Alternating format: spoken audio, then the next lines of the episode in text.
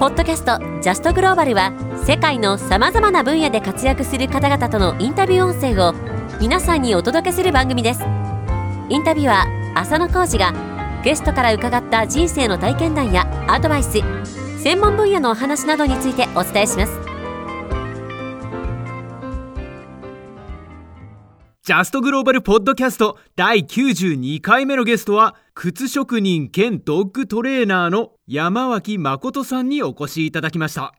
ポッドキャストのインタビューかなり久しぶりなのですが、まあ私、声のお仕事で独立してからなかなか忙しくなっておりまして、それを、まあ言い訳にして、ちょっとインタビューを怠っていたわけなのですが、今、コロナウイルスでなかなか世の中が大変なことになっていますけど、そこでちょっといろいろな人にお話を伺ってコロナの影響、どのようなものを受けて、どのような仕事をされている方が、どういう影響を受けて、どんな大変さがあり、どういった職業についている方がうまく乗り越えているかなどをいろいろ探ってみたいなということで、まあそういったことを伺えば皆さんのお役にもちょっと立てるのではないかそして皆さんの元気づけにもなるのではないかと勝手に思いましてインタビューをいろいろ進めております。というわけで今回はですね誠さんにお話を伺ったのですがオーストラリア・メルボルンに在住で靴職人歴17年そしてドレドッグトレーナーとしては3年間の経歴をお持ちでございます。彼と出会ったのがどこかはちょっと覚えていないのですが私も彼に靴をオーダーメイドの靴を作っていただいてですねそれがかなり良いものだったんですね。でちょっとまあ大切に扱いすぎてあまり 履かなかったということもあるんですけどまあそれは置いときまして皆さんもまあちょっと今回のコロナ騒動の間だとこの足のサイズとか測るのでなかなか靴を作るっていうのは難しいかもしれないですが人に会うことが制限されているというのが解除されたらもし皆さんがメルボルンに住んでいらっしゃるようでしたらこう足のサイズを測りに行ってもらってそれで作ってもらうっていうこともできますし他にも革細工例えばペットの首輪ですとかペットのその紐ですね散歩する時の紐とかそういったものも作ることもできるそうなのでもしよければこのポッドキャストの説明欄にあります E メールアドレスこの誠さんの E メールアドレスに連絡してみてください。あとドッグトレーナーとしての経験もありますのでそちらの興味もありましたら連絡してみてください。今回からですね YouTube ビデオもアップしています。というわけでもちろん動画もありますのでスカイプで今回ですね誠さんにインタビューをしておりまして今回はそのポッドキャストでは音声のみそして YouTube では動画プラス音声をお届けしていますので興味がある方は YouTube の方もチェックしてみてください。誠さんのお名前そして浅野浩二で検索してもらえればおそらく YouTube で出てくるのではないかなと思います。というわけで誠さんのインタビューお楽しみください。はいというわけで山脇誠さんに今回ご出演いただきます。よろしくお願いします。よろしくお願いします。誠さんはですね靴職人そして靴職人兼ドッグトレーナーをされているなかなか面白い経歴をお持ちの方なんですけど、えー、靴職人が先靴のこうお仕事されているのが先なんですよね。17年間もうされているということでで、ドッグトレーナーが3年間。3年ですね。その両方ともメルボルン、オーストラリアでされてるんですかね。あの今まで最初から17年間。はい、えー、っと、2003年ぐらいにあの RMIT に行って、あの靴を習ったんですよ。でそれから。コースがあるんですね。あるんですそれが初耳なんですけど。あります。どどういう名前なんですか、はい、シューメイキングとかそういう感じですか？えっとね、フットウェア。えー、で当時は2年だったんですけど、今はもう1年コース。えー、あ、今でもあるんだ。今でもありますけど、1年でちょっと無理ですね。あの、週、ちょっと短すぎますね。なるほど。じゃあそこで勉強して、まあ絶対あのワークプレイスメントみたいな形で、どこかの、ね、工場とかに勤めてっていうことをやりますよね、多分えー、そういう経験を積んで、やっとどこかに就職できるみたいな。というか、あの最初にも、改めて入った時点で、えー、地元のもうシューショップというか、シュー、あの、工房みたいなところに行って、はいはいはいはい。で、もうそこからもう始めてから2ヶ月ぐらいの時からもうそこで、あの、修行させてもらってて、えー、あの、ちょっと学校はちょっと、あの、学ぶことが少なかったので、もう行っちゃえと思って行ったんですよ。はいはいはいはい。で、もうそこについてしまったって感じですね。あ、もうそこで今まで仕事されてたそうです。とあ、あ、あ、じゃあ、そうです。えー、じゃあついてたんですね、本当に。その学校で勉強し始めて、そのワークプレイスメントみたいな形でちょっと修行に行ったと。でそこで、もうずっと、今までそこで17年。えーちょっとあの話が長くなるんですけど、あ、そこで、はい。あの、1年ぐらい、まあ、あの、修行させてもらってて、はいはいはい。無料なんですけど、そこは、あの、金もらってなく修行して、はい。で、そこで、なんか違うところから、あの、ジョブオファーがあったので、えー。そこで3、三年いて、そこは、あの、あの、なんて言うんだろう、あの、く足の形がちょっと崩れた人のための、まあ、スペ、あの、スペシャルな、なんか医療系の靴。のえーところで、ええで、そこが潰れそうになったんで、で、今のところにまたその、最初の1年働かせてもらったところに帰ってきて、で、今に至るって感じなんですよ。えーなかなか他にもあの一緒に勉強されてた方いっぱいいらっしゃると思うんですけど、他の方、そんなうまく、うまくというか、こう、ね、勉強してるときに就職先を見つけられた方ってそうそういないじゃないですか。いないです。なぜかというとですね、ね、ええ。みんなただで働きたくないから、ああ、なるほど。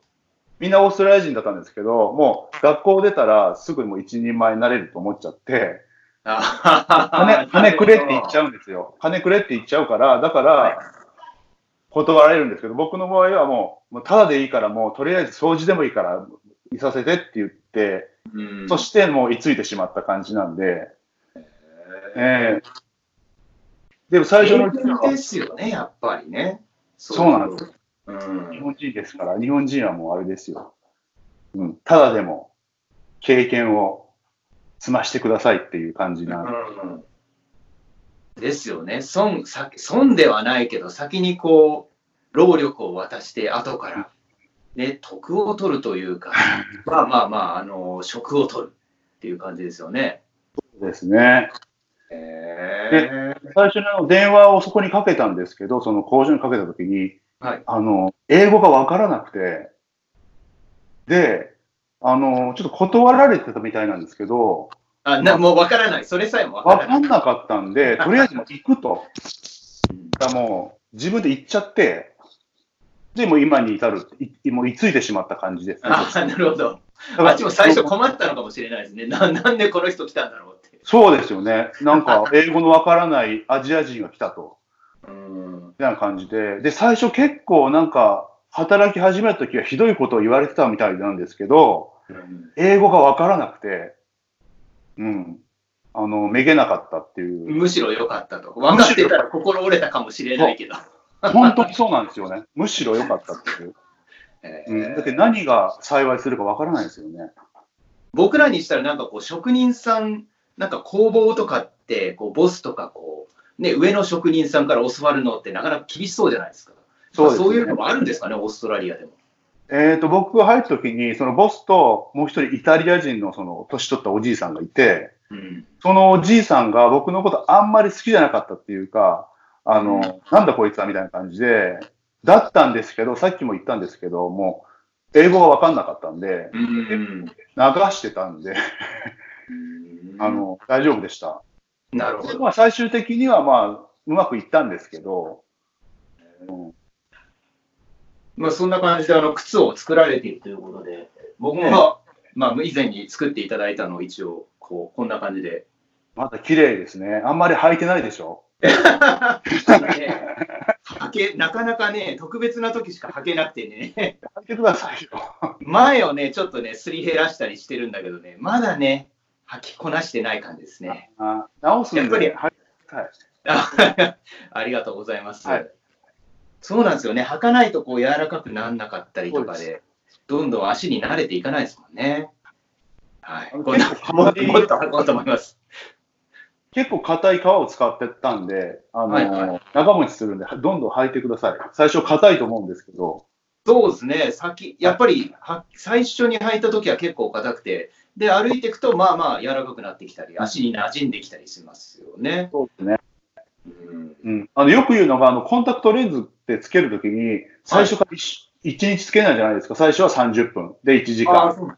はい。半日とか徐々に伸ばしていくんですけど、靴、新しい靴もそうやって履いていった方が、あの、靴ずれせずに履けるんですけど、多くの人は結構1日目から1日中履いちゃって痛くなっても履かないっていう。僕、僕、それですね。やりました。うん、痛かった。最初はもう30分から始めてほしいんですけどなるほど、。へえ。やってみますね。でですね、あの、まあ、その靴職人ということで、17年間ももうされているということなんですけど、で、今、今現在、こうコロナの影響を皆さんが受けているわけなんですけど、誠さんの場合はいかがですか？えーっと、靴が売れなくて、あの、売れないんだ。売れないんですね。ひどい時外出ないですね、そもそもね。そうなんですよね。で、あのーうちのショップがうんクイーンスト、クイーンストリートにあるんですけど、あのー大体お客さんがみんな、あのーコリンストリートのなんか牢屋とか、そういう、まあ、いわゆるビジネスマンの人が多いんですけど、もうそのビジネスが全部閉まっちゃってるんで、今。ああ、そっか。来ないんで、で、今、とりあえず、あの、一時開講になってるんですよ。で、その一時っていうのがどれぐらい一時かわからないんですよね。まあ、でもそれは、そうですおうん、多くの人がそうなんで、あの、まあ、しゃあないなって感じですね。まあ、例えばマイヤーとかも4週間ぐらい店舗を閉めるとか、今のところ言いますし、それ、コロナがね、どれぐらいで収束するかなんていうのは分からないですからね。で、まあ、収束したところで、まあ、すぐにオーダーが来るかっていうと、また分からないので、えなの今のところはやっぱりじゃあ、家で待っている感じですかね。まあ、そんなに外出れないですもんね。そうですね。でも、あの、そのショップはシティなんですけど、その工場、工房はブランズウィックにあって、まだあの、あの、そこ、あの、使えるんで、うんうんあの、個人的に、あの、直したり、あとは、あの、まあ、犬関係なんですけど、あの、犬の首輪作ったり、うん。うんうんそういう仕事は、まあ、こちょくちょくしてるんで、うんまあなんか普段よりも忙しいぐらいですね。すごいですよね。コロナ、ね、大体コロナショックというか、コロナの騒ぎになってから、皆さん大体もう家で引きこもって、あまりすることがないとか、そういうふうになってるけど、仕事がね、まあ、今までにもお客さんに個人的に靴を僕みたいに作っていただいたりとか、そういった方の修理をされたり、まあ、その革を使ってその犬の首輪ですとか、犬のそうですね。紐ですか？紐ね、うん。はいはいはい。そういうのを作ったりとかも。されるわけなんですね。えー、すごいですね。それで、でい。あんまり普段はあんまりその、靴を他の人に作ったりする時間がなかったんですけど、うん今はまああるのに、まあぼちぼちしようかなとも思ってるんですけど、まあ、あの、今は、まあリペアとか、そういう、うん、靴、靴っていうか、まあ、あの、何？犬の、犬系のものだったり、まあ、革を使った他のものだったり、できることをやってる感じで。えーで、今、あの、みんな運転しないから、ああの、道が空いてるじゃないですか。ーはいはいはい。僕あんまり運転が好きじゃないんですけど、今すごい運転が好きで、あ、そうなんですね。で、いろんなところにそのね、まあ、靴をもうリペアしたかったら、もう門のところに置いといてって、置いてもらって、そこに行って、で、あの、工場に戻って直して、また届けるみたいなことは、前は本当に運転がすごい嫌だから、しなか、運転が嫌っていうか、渋滞が嫌いなんですよ。あー、なるほど。はい。渋滞が嫌い。うん。だから今渋滞がゼロだから、うんもう運転しまくってるんですよね、今。えー、あーじゃあ、その、お客さんのところに行くのも全然億劫じゃない。全然億劫じゃないですね。えーそそうですか。じゃあ、あの、まあ、その靴とか革を使ったものっていうのは結構、まあ、いろいろされているう。そうです。まあ、忙しくされているということなんですけど、またその靴職人と別の顔で、あの、ドッグトレーナーという顔もお持ちじゃないですか。はい。そちらは3年間、3年前に学校に行かれたっていう。学校にいたあの NDTF っていう、なんかナショナルドッグトレーナーズフェデレーションっていうへところに行って、で、まあそこでまあドッグトレーナーになるとは、まあそれも思ってなかったんですけど、で、でもそれはなんでそこに行こうとまず思われたんですか？あの、最初は日本のなんかそういう犬のしつけトレーナーのところに行こうかなっていう、その、なんていうの、あのディスタンスっていうか、なんていうの、になんていうんだ、日本語でなんていうんだ、えー、通信教育はいはいはいはい。みたいな感じで日本のやろうと思ったんですけど、でもそこもなんかスクーリングが年に2回あったりするんで。ちょっと無理かなと思って、じゃあオーストラリアに行こうかなと思って、で、オーストラリアのその NDTF ってとこだったら、なんかそのオーストラリアのスタンダードがな学べると。で、なんかもう趣味程度にその犬のことが分かったらいいなと思って、で、その週末だけだったんで行ってみたら、またそこでもまたジョブオファーをもらい、おお。で、今にへえ。至る感じです。はい。あ、じゃあもうどこかでそのドッグトレーナーとしても働かれてるっていう。あ、働いてますよ。はい。あーだから、その、まあ、靴職人としては今、一時解雇という形でされているわけなんですけど、その、まあ、解雇されるまでは、平日は靴職人で、週末ですか？週末のそうですね、日曜日の朝、えーと、えっ、と、水曜日の夜はまた違うところで、2箇所ですね、あの、犬のトレーニングは。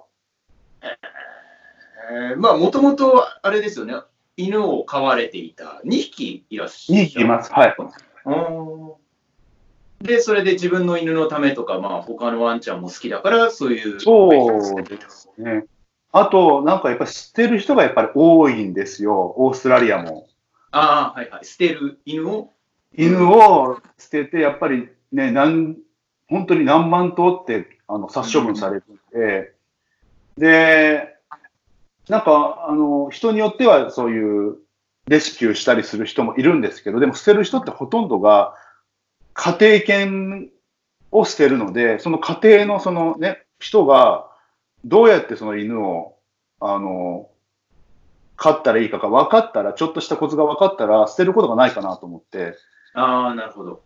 うん、本当によく吠えるとか、紐を引っ張るとか、そうしょうもない、ね、あの、理由で捨てる人も結構たくさんいるんで、ああ、この犬は言うこと聞かないからもういらん。言うこと聞かない。でもそれは言うこと聞かない。と、言うこと聞かせる方法を知らないんですよね、多くの人が。あと子供ができたからとか、うんうんうんうん、それもいろんなやり方があるんで、その犬。んと子供のその対処の仕方とか。もちょっとしたことなんで、うん。それが分からないがため、人間が分からないために犬が捨てられるっていうのもそれ結構理不尽なんで、うん。そういうことが広められたら、なんか捨て犬ももう少なくなるかなと思って、うん、今にもやってるんですけど、まだまだ全然3年なんで、あれなんですけど、僕の同僚とか本当に30年ドッグトレーナーとかもいるんで、もうそんな人と比べたら全然もう本当にまだまだですね。すごいですね。30年ってもう犬と会話できますね。本当に。本当、本当そう。はあ。でも、かといって30年した人がいいかと言ったら、そうでもなくて、昔のやり方でやる人もいるから、ああ、なるほど。結構暴力的にしつけるし方法の人もいるから、そうじゃなくて、今は結構ポジティブトレーニングとか言って、トリート使ったりいろいろ楽しく教えるのが主流なんですけど、あーやっぱりだいぶ年々変わるんですかね、その研究をされて、科学的にもこっちがいいっていうのを、ね、論文出されて、それが新しいのが出たから、じゃあこっちにしようみたいなのとかね。そうです。だから常にね、あの、新しい情報を勉強しないと、あの、いけないんですけど、うんまたそれが面白いですよね、犬のトレーニングは。うんうん。なるほど。じゃあ、まあ、今のところ、その、今でもその、ああ、今はまあできないのか、そのコロナで。やっぱりそっちもコロナの影響を受けてますか？受けてますね。あの、日曜日のその学校自体はまた、それも、あの、い一旦閉まってるんですけど、うんあの、僕は実は違うところでも仕事してて、あの、別途で昨日仕事したんですよ。その別途も、あの、まあ、パピークラスなんですけど、さすがにキャンセルになるだろうと思ったら、あって、なぜか、昨日。で、お互いに4メートルの距離を取ってとか言あって、ーソーシャルディスタンスというやつですね。そうですね。で、普段だったら、そのクライアントの犬を使って、デモしたりするんですけど、そのデモができないから、自分のその、おもちゃのその、犬を持って行ってデモするんですけど、なかなかそれも面白い経験でしたね。もうみんなでも触っちゃいけない。普通犬と触ったり、犬でデモンストレーションしたりするんですけど、生きた犬で。うん、でもそれもできなかったんで、まあ、やっぱり相手の犬だから、もし自分がその何か金を持ってた時にワンちゃんに行って、そのワンちゃんから返すに行くとか、そういうことですかね。そうですね。ああ、なるほど。そのベッドってまあ動物病院ですよね。動物病院の庭で外だから、ううんん、で、4頭しかいなかったんで、でも来週はわかんないですね。来週はもうダメかもしれない。まあ、どんどんね、政府の政策が変わってくるから、もしかしたらもう、数名、2人、3人の会合しかダメとか、うんそういうことになるかもしれないし、わからないですよね。うん、だから、例えば、まあ、やろうと思えば、マンツーマンでやってくださいって言われたら、そういうこともできるわけですよね。その仕事もしてます。うんはい。まあ、それはもう、個々のクライアントさんから連絡が来たら、それに、あの、お家に行ったり、庭に行ったり、公園でやったりとか、そうですね。あの、まだそこも決めかねてるんですけど、基本的にはその僕が働いているその犬の学校を通してし指名されたら行ったりもしてるんですけど、まあなんか友達とかだったら、まあ個人的に行って、あの、やらせてもらったりしてるんですけど、まあそういうところもなんか自分でビジネスでもしようかなとも思ってるんですよ。別にそのエージェント、専属エージェントっていうわけではないんですよね、そこが。そうですだから個人的に例えば連絡をしたかったらして、トレーニングをしてもらうとかいうのもできるわけですよね。できます。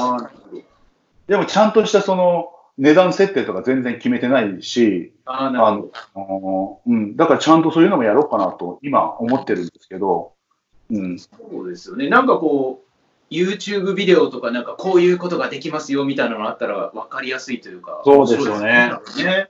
でもね、IT が苦手なんですよ。とにかく IT が苦手なんですよ。うん、だからやっぱり靴とか犬とかそういう結構全く IT じゃない系のものにもうフィジカルな、ここにあるものみたいな感じですよね。ハンズオンな、うん、仕事ですよね。でも、うんうんでもそれをやっぱりビジネスでしようと思ったら、ある程度その IT というか、あの、自分のその、なんていう、ウェブサイトとか持たないとやっぱりうんダメかなとも思ってるんですけど、まあ、得意な人にね、頼むこともできますしね。そうんまさにそうなんです。得意な人に、うんあの、うん、あの、頼みます。人、人それぞれですから、うん、うん本当に。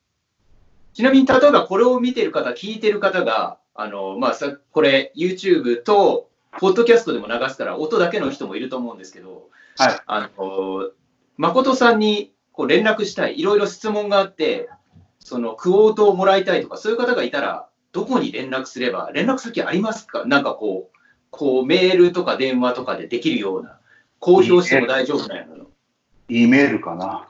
E メールがいいですかね。E メールですね。あの、他に何だろう他にどういうのがあるんですかね？まあ、例えば、ツイッターで連絡してもらう、フェイスブックで連絡してもらう、ウェブサイトがまあ、いろいろ連絡方法はあると思うんですけど、例えば自分の名前をどうどうこう連あの検索したら何かで出てくるとか、ああ、なるほど。考えてもみなかったの、それは。そうですね。そうですね。なんだろうな。E メールかな、とりあえず。E メール。うん。他になんかないもんな。自分の Facebook ネームとかも覚えてないしな。まあね、あんまりね、覚えるもんじゃないですもんね、あれね。うん、E メール、E メールアドレス、じゃあ、ここで言っても大丈夫ですか？あ、全然大丈夫ですよ。じゃあ、ぜひ、あ、連あ絡、したい方のために、あの、音声でよかったら。ちょっと待ってください。今ね、自分で書いてます。書かないと思い出せない感じですかね。ね。そうですね。えいいですね。えっ、とですね。これね、わかりにくいんですよね、僕のやつ。あ、そうなんですか？一応言いますね、でも。はい、一応。え、イルドン山脇、アットマーク、yahoo.com.au なんですけど、スペル言いますね。yahoo.com.au は簡単ですけど、前がね、よくわからなかったから、もう一回お願いします。EI、ldon, ya, ma, waki, at yahoo.com.au です。まあ、多分何回か聞けば、もう何回も聞いてください。あそれか、あの、あれですね、詳細欄にもちょっと書い書こうかと思います。はいはい。じゃあですね、その連絡先も伺ったことですし、その靴職人、そしてドッグトレーナーとしてあの今、活動されているということで、今後、何か夢とか、何かやりたいことみたいなのはありますか？どちらか、または両方で。そうですね。あのーまあ、さっきも言ったんですけど、ネットで販売したり、うんあの、犬のカラー、犬のその首輪とか、あのーそうですね。特にネットで販売したいのは犬系のものですよね。うん。あとは、まあ、個人的には、あの、あの、そうですね。まあリペアとか、もう個人的にしていく感じですね。うん、靴あとは、ね、そうですね。うん。あの、そうですね。何がいい？あのデザイン、まああの、最初から作ってもらう時の話ですけど、靴とか、こういう靴、なんか写真とかあったら、それを送ってできるじゃないですか。それがすごいですよね。ああのと、例えば首輪とか、リッシュ、その紐、犬用の紐とかでも何かいいデザインがあったら、それを写真で送って、こういうのできますか？みたいなのもまあできるわけですよね。そうですね。あの、あ丸まりに々、もなんか奇抜な、おかしなデザインじゃなければね。でもまあ、今は、あの、いろんなものが買えるので、ちょっとあの、変化をつけないと、やっぱ売れないんで、なんか付加価値をつけて売りたいかなという気もしますね。うん。あんまり、その、もう値段をその安くせず、でもクオリティで売る感じでしたでやっぱり。オリジナルな感じがいいですよね。オーダーメイドでもうこれしかありませんみたいな。そうですね。それが一番強いですよね。やっぱり僕も作っていただいた靴も、やっぱりもうこれしかないじゃないですか。大量生産なわけじゃないから。はい。それしあの、僕が作るんで、壊れたり、なんか問題があった時にいつでも言ってもらえるうん。ようにしたいんで、うん。んあの、作りっぱなしじゃなくて、後のアフターケアもしたいので、だからあんまり遠い、あの、遠隔の人よりも、いいのか身の回りの人というか、この、運転できる幅、ビクトリア内の人と商売したいかなっていう感じですね。まあそうですよね。例えば首輪とかだったら長さとかで、まあなんとなくできるけど、足の大きさだと測りに行かないとちょっと厳しいですもんね。そうなんですよね。僕の場合もあのお家まで来ていただいてわざわざで足の大きさを測ってもらってで一回作った時にまた足合わせてみたいな結構なプロセスでしたもんねあれ僕は結構好きなんですけど、そのプロセスが。あでいろんな人に、まあやってもらってるうちにできていく工程が見えるっていうのまたあれがすごい特別な感覚がしてあれ楽しいですねやってもらう方もやっぱり、うん、あれやってもらえると嬉しいですね楽しいでしょ？うん なんかこういう風にできてるんだ、中はこうなってるんだとか、うん。わかるので、うん、やっぱり特別さというか、スペシャル感も増しますよね。で、革革選びからできる、それが、それがいい。うん、革も選べるし、ソールも選べるし、色も選べるし、いそういろ選べるんで、あのし、かもそれが大、うん、うん、そこのあの、経過も楽しんでほしいですね。うん。で、大体どれぐらいでできましたっけ？靴を作るとき。そうですね。まあ、えーっとですね。一番最初からだったら、まあ、僕の場合一応3週間見てくださいとは言ってます。うんはい。だからまあ今はちょっとコロナの関係であんまりお家に伺ったりとかこええう対面っていうのはちょっと難しいですけどもしコロナが落ち着いた時にこう作っていただきたいという方はまあお家まで、まあ、ビクトリア内である程度近い距離だったら行けますよと。そうですね。そうですね。はい。値段的にあのまあ先ほどちょっと伺ったんですけど300ドル前後そうですね。でやるということ。まあでもまあ例え300ば、からで、うんまあ上、それからプラスって感じで、うん。いろいろその、まあ最初のパターンから作るならまた別なんですけど、うん。うん。さっきあの、コージさんの靴みたいになったら、まあ300ドルぐらいですね。うん。まあ、あの素材とかにもよると思うので、それより超えてしまうことも結構ありますし、まあ、それは相談っていう感じですよね。そうです。でもそれでも300ドル前後って安いなとはす。すごい思ったんですよ。で、その労力とその職人の技とその素材とかを全部合わせたら、まあ一般で売られてる靴なんてまあ言ってもね、30ドル、50ドル、100ドルとか、それはすごい安いです。30っフェイ。クレーザーとかそういう大量に作られてるものはありますけど、こうやって一つしかない、ちゃんと作られたものが300ドルって、オーストラリアで、まあ、特にオーストラリアなんかね、その物価がちょっと高いわけで、破格だなとは思うので、あ、僕ちょっと経済関連がないんで、ちょっとわかなあの IT と経済がちょっと苦手なんで、ちょっと勉強します、それも。この休み中に勉強しますよ、その。えーもし、あの、そうそうそう、そこでね、あの適正価格に上げられてしまう可能性もあるんです。けど、まだそこはね、早いところご相談してもらえればと思いますけど、なので、本当にね、ちょっと一回皆さんも経験してもらいたいなと思うんですけど、まあやっぱりあの誠さんもこうやってコロナの影響を受けられてますけど、やっぱりこうやって手に職を持ってる方というか、ね、何かがあると強いですね。例えばまあ雇われてはいたんですけど、自立もできるスキルではないですか、やっぱり。そうですね。で、いろいろ応用が効くんで、さっきも言ったけど、靴の、靴っていろいろ縫ったりもするから、それで、あの、まあ、犬のその毒から作ったり、そのなんか、なんか大人用のそのレザー系の人のものを作ったり、いろいろそういうこともできるんで、うん。そんなに、あの、まあコロナはね、あの、病気で、その病気になっちゃった人はあれなんですけど、個人的にはそんなに心配していないというか、なんか、まあ仕事というか、そういう。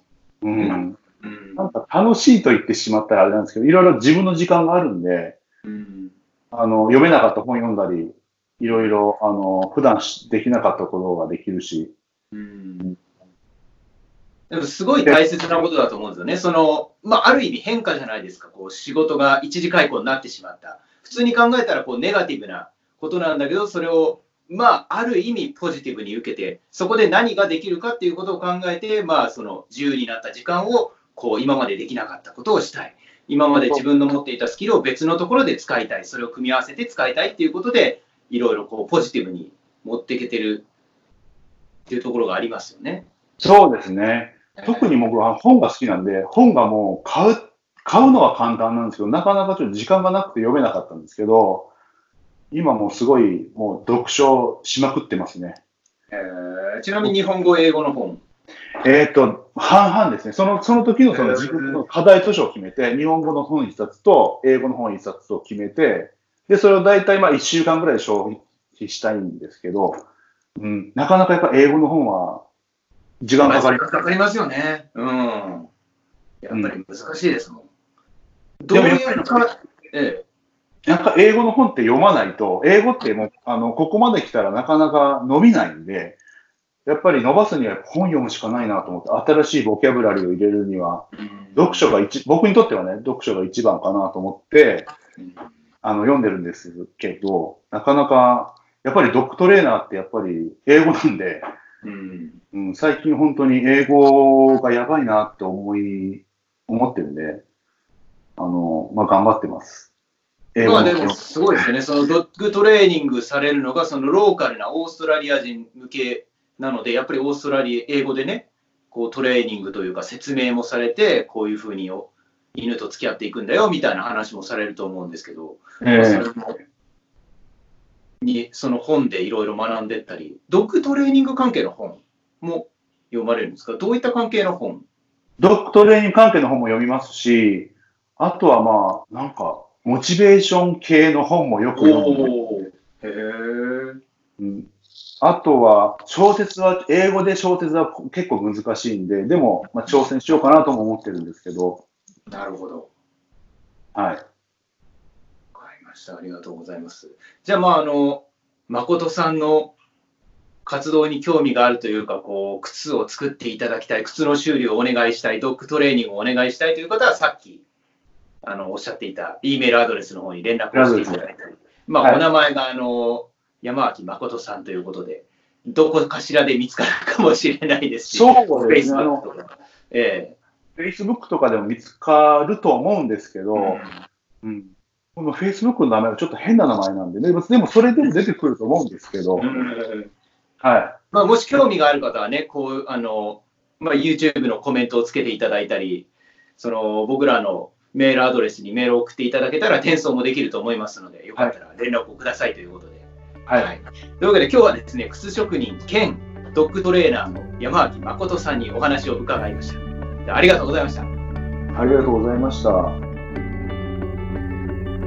ポッドキャストへのご意見ご感想は E メールアドレス info at justglobal.jp までお送りくださいそれではまた次回のポッドキャストをお楽しみに